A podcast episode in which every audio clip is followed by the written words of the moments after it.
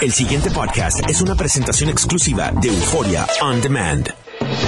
WKAQ 580, expertos en análisis y noticias, presenta a los licenciados Luis Pavón Roca, Carlos Díaz Olivo, en WKAQ Analiza.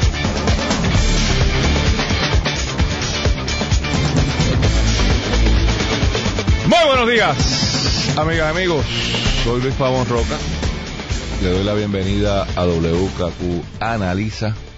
Don Carlos Eduardo El Barbudo Díaz y Olivo. Don Luis Eduardo Pavón Roca. También barbudo. Fernando, sí, pero lo mío ha sido siempre. Eh, Fernando se me fue. Fue Fernando. Y el, y el golito de Jaguar se fue. También. Nos han abandonado. Cuando veamos estamos solos Estamos, aquí. estamos peor que... Mira, eh, eh, ya empieza a verse el efecto de esta decisión judicial y otras decisiones judiciales, específicamente de Boston, eh, que yo creo que están ya demarcando finalmente dos años más tarde, pero bueno, se está empezando ya a demarcar el ámbito y el movimiento en el tema este de las reformas que llegan a Puerto Rico.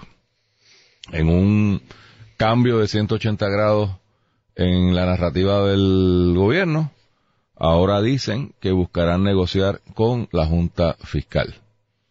Claro, después que les comieron el you know what, pues no te queda de otra. Pero recordemos que la narrativa del gobierno había sido que no, que no pasarán sobre mi, sobre mi cadáver. Y hoy todo el mundo está, pues, sentándose, que es, que es lo correcto, en mi opinión. O sea, yo veo dos rutas. Y digo esto pensando en el 2020. O usted se va en la ruta del no pasarán y usted declara desobediencia civil este y, y, y su plataforma de gobierno va a ser las maneras de sacar la junta es a patadas. O usted acaba de entender que esto es una colonia, que estamos bajo los poderes plenarios del, del, del Congreso de los Estados Unidos. By the way, eh, no sé si miraste la columna de Rafael Cox Salomán. Excelente. Menos el final. Menos el final. Menos, menos la última Volvemos oración. a la negación y a perdido en el espacio. Sí. Menos la última oración, estoy de acuerdo. Eh, pero el análisis que hace es lo mejor que he visto, excepto la última oración. Pues, eh, o tú te vas en la onda en que está yendo el gobierno ahora, que si tal vez la hubiesen tomado hace seis meses, y en vez de las bruconerías de Elías Sánchez, hubiesen estado en una onda un poquito menos, este, demagogos y politiqueros, no estaríamos donde estamos hoy. Pero ahora están diciendo lo que dijimos ayer. Cada vez que usted oiga a alguien que dice, no le vamos a poder, la Junta no le va a dejar pagar el bono a los empleados públicos. Embuste, eso es demagogia. La Junta, si se lee la decisión, hasta de eso se habla. Ah, usted tiene que buscarle dónde va a sacar los chavitos a pagar el bono. Y algo tendrá que cortar. No es de gratis. No es el, el, el free spending como habíamos tenido hasta ahora.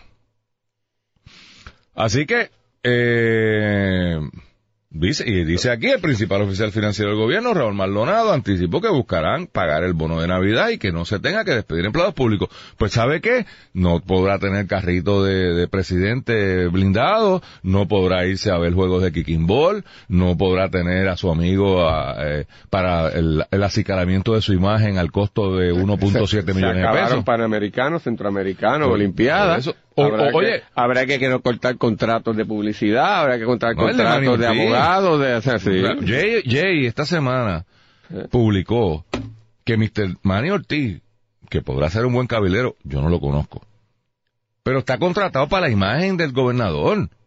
Es un centro de distribución. No diga eso.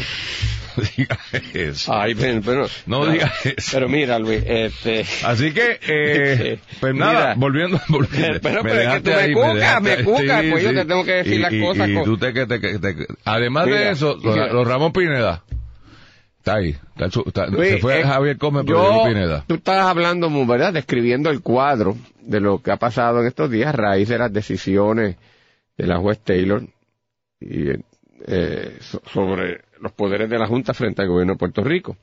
Y de nuevo, la reacción ha sido en gran medida enmarcarlo dentro del marco de la relación política de Puerto Rico y nuestra situación colonial.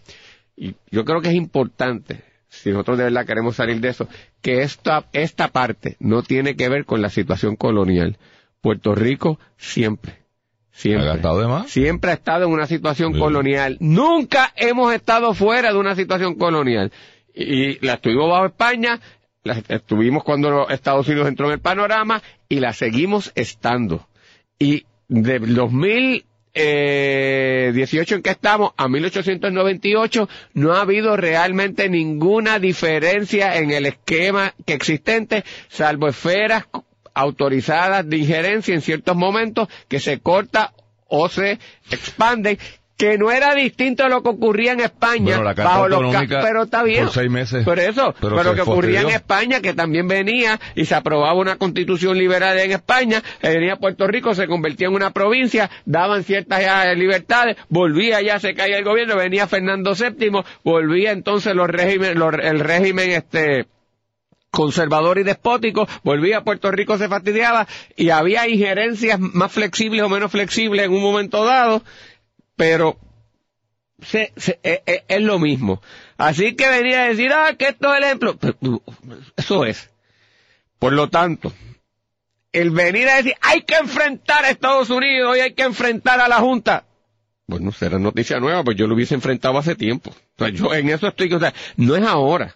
Porque el problema existe desde antes. Pero nadie quiere hacer eso, Pero, ni pero- ahora no, ni pero no antes. lo- es que, es que tampoco, eh, ahora aunque lo hiciéramos, para lo que se quiera atender, para lo que se quiera Que atender, es el descuadre. que es el des- eh, la situación económica, no es efectivo. ¿Por qué? Y esto es lo que yo creo que es importante, que no lo entiende ni siquiera los independentistas. Tú puedes ponerte potrón y bravucón cuando tú estás en una posición de poder, y era lo que yo estaba hablando antes que tú entraras con Jay en el bocadillo. No te escuché, estaba caminando por el pasillo. ¿Sabes? Puerto Rico está en el piso, yo decía, con la cara de frente al barro y con el acreedor, con el- la bota, bota puesta en en el el, cuello. O sea, lo, lo que está pasando ahora es un estado de indefensión de un deudor que está embrollado y no tiene con qué pagar y los acreedores Y está están encima. Y está potrón. Entonces, tú vienes del banco y te quiere ir por te vas a ejecutar la casa y te dice que me ejecútamela. Pues te la vas a ejecutar. O ¿qué, qué clase de...? Eso nosotros no lo comprendemos. Eh, Es decir, además de la situación colonial, Puerto Rico ahora ha quedado en un estado de insolvencia y de falta de recursos para siquiera administrar su propia, su propia gestión interna. Y obviamente dejó de pagar, retamos a los dioses y los acreedores van encima y esos acreedores históricamente te persiguen a través de la historia. Eso es así. Pregúntale a los argentinos. Entonces tú no puedes ir contra eso. Pero por lo tanto, esa es la primera realidad que pierde de vista Tomás Rivera Chávez con su bravuconería, el gobernador y Johnny Méndez cuando se han puesto con ella, el movimiento independentista, lo, a- Aníbal Acevedo Vilá, las plumas soberanistas que puedan existir. Esa no es la realidad. Segundo lugar, segundo lugar, no es verdad, porque ya hay que insistir en esto, nosotros seguimos con el cuento del siglo XIX, principio del siglo XX, de que Puerto Rico es una doncella a quien la virginidad ha sido tomada por el, por el abusador de los Estados Unidos que nos explota y nos quita la riqueza y que, y que nosotros somos tan, tan importantes para... Eso es un buste. A Puerto Rico perdió el atractivo principal que tenía para Estados Unidos en términos del mantenimiento de un emporio colonial. Por lo tanto, creernos que nosotros somos tan importantes para Estados Unidos que podemos bravuconear no es cierto. No es cierto. Así que eso hay que quitarnos de la, mente para poder desarrollar una nueva realidad. Yo no tengo problema, porque, porque vamos, vamos a poner esto. ¿Cómo está Puerto Rico? Puerto Rico está como el indigente, que tiene un accidente y está en un estado de emergencia y lo llevan a la sala de emergencia del hospital más exclusivo del país más rico del mundo, ¿Qué van a hacer en esa sala de emergencia cuando llegue ese indigente allí, Luis? Darle un bañito. Lo van a estabilizar. ¿Para qué? Para tirarlo para la Para calle. tirarlo para afuera. Eso es lo que nosotros estamos. Nosotros somos indigentes en estado de gravedad en la sala de emergencia de Washington DC y de los Estados Unidos. Nos van a estabilizar y le van a decir, ¿sabes qué muchachos? Para afuera.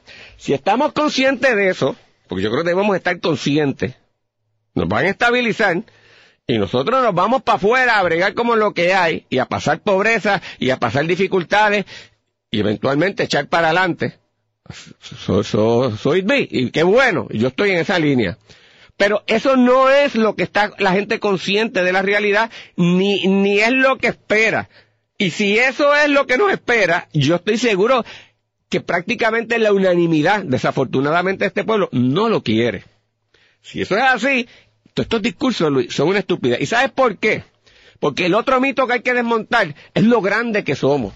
Lo extraordinario que somos los puertorriqueños. Los boricos bestiales que somos. Es embuste. Nosotros no somos trabajadores. Nosotros no somos disciplinados. Nosotros no somos rigurosos. Nosotros so- somos cómodos y somos adversos al riesgo. Es un pueblo inteligente y un pueblo de talento, pero un pueblo indolente. Lo veo yo continuamente como profesor. Tú tienes unos estudiantes talentosos, brillantes, pero no, no son trabajadores, no son rigurosos. ¿Y sabes quiénes son los que triunfan y son los exitosos? No el más inteligente, no el más talentoso, es el más que trabaja, a veces siendo un mediocre. Entonces este pueblo se cree que porque es ocurrente, porque hay gente talentoso, ah, nosotros, mire, no, si usted no trabaja, si usted no es disciplinado, si usted no es riguroso, si usted no cumple con sus obligaciones, usted no va a llegar a ningún lado. Y este pueblo no llega a ningún lado y por eso estamos quebrados por todo eso. Y yo, y esto, yo, y esto, esta autocrítica, yo creo que es importante que la tengamos, porque si no estamos conscientes de esto, no lo podemos construir. Y esto no significa que no podamos desarrollarnos en la independencia.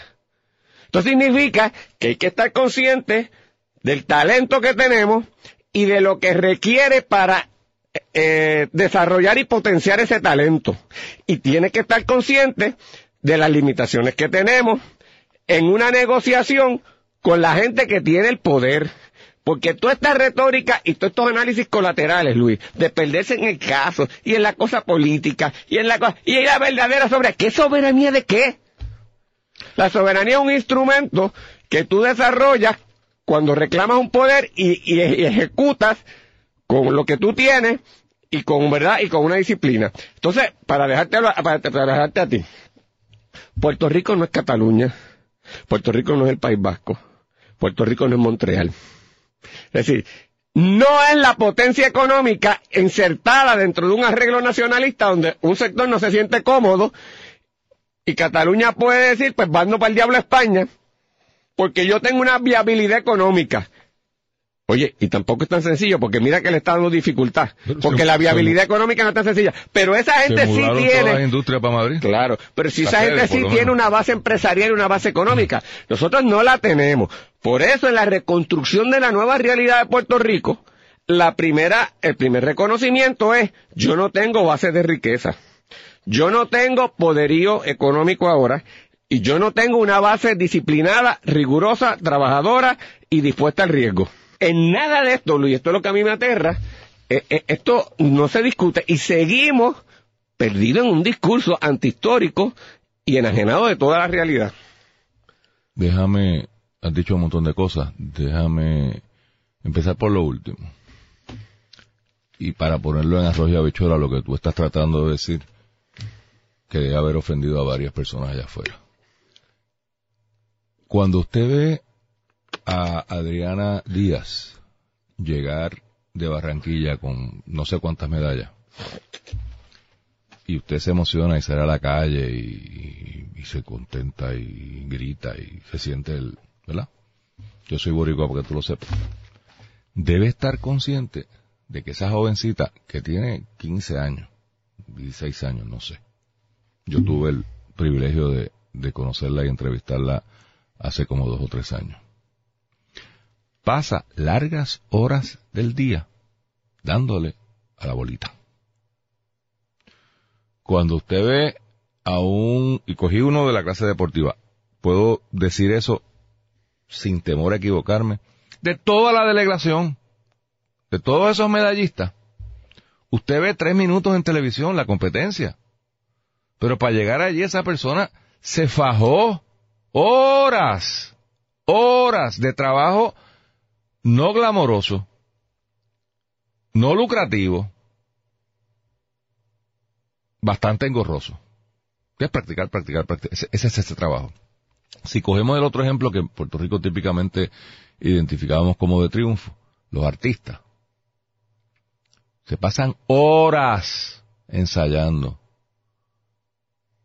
Eh, Artistas de la talla como un Gilbertito Santa Rosa, a quien me- privilegio en conocer. El año pasado estuvo fuera de Puerto Rico en gira, trabajando más de 200 días. Eso es más de la mitad del año, fuera de su casa, fuera de su camita, fuera de su cocinita. En algún hotel sí, probablemente de lujo, con las comodidades, pero trabajando. Y, y llega a donde llega y es el artista de la talla que es, el gran combo. Don Rafa a sus ochenta y pico de años. Disciplina, trabajo. Disciplina y trabajo. No es cayó del cielo. Pero eso que- la gente no lo ve. ves- No, no, no, esto es más para completar y tú sigas. Porque tú ves a gente que dice, qué tipo talentoso, qué bien canta y por qué no llega. Puede haber un golpe de suerte, ¿verdad? Pero a veces que es otro que no canta tan bien y que eso es fajón, sigue para adelante, se las arregla, va empujando, no se raja y el otro es cómodo, no se arriesga. Pero es que el golpe de suerte para tomar tu lo provocas. No, el golpe de suerte que podrá ser Objetivo Fama, You Got Talent, uno de esos shows, usted llegó y llegó el, el, el que pasa cada rato. Eh, uno ahí medio extraño que es repartidor. Es más, si el ejemplo lo tenemos aquí, Box Bunny. Era Bag- Bunny, Bad Bunny. ese mismo. Era Bagger en Econo hace dos años. Golpe de suerte. No, No, disciplina y trabajo. Imagínate si era disciplinado y trabajador que estaba de bagger en un supermercado. Speaks very highly of him.